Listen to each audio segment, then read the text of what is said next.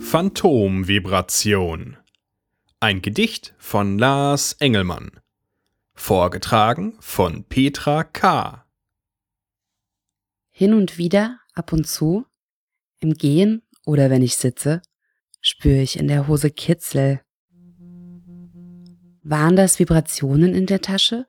Starke, schwache, lasche? Waren da neue Neuigkeiten, die sich ohne mich verbreiten?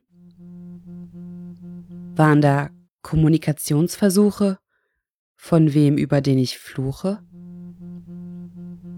Waren da Botschaften der Liebe, die Strom in meine Hose triebe? Waren das deine Nachrichten, die mein Bein zum Brummen brichten? Allzu oft, und das ist schade, waren das nur Wahnvorstellungen an meiner Wade.